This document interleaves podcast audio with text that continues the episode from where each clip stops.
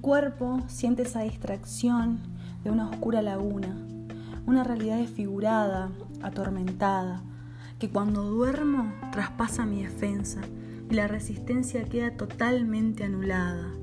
Me acerco a ese agujero negro, horrorizada, que está protegido por esta barrera de seguridad que en las noches cae.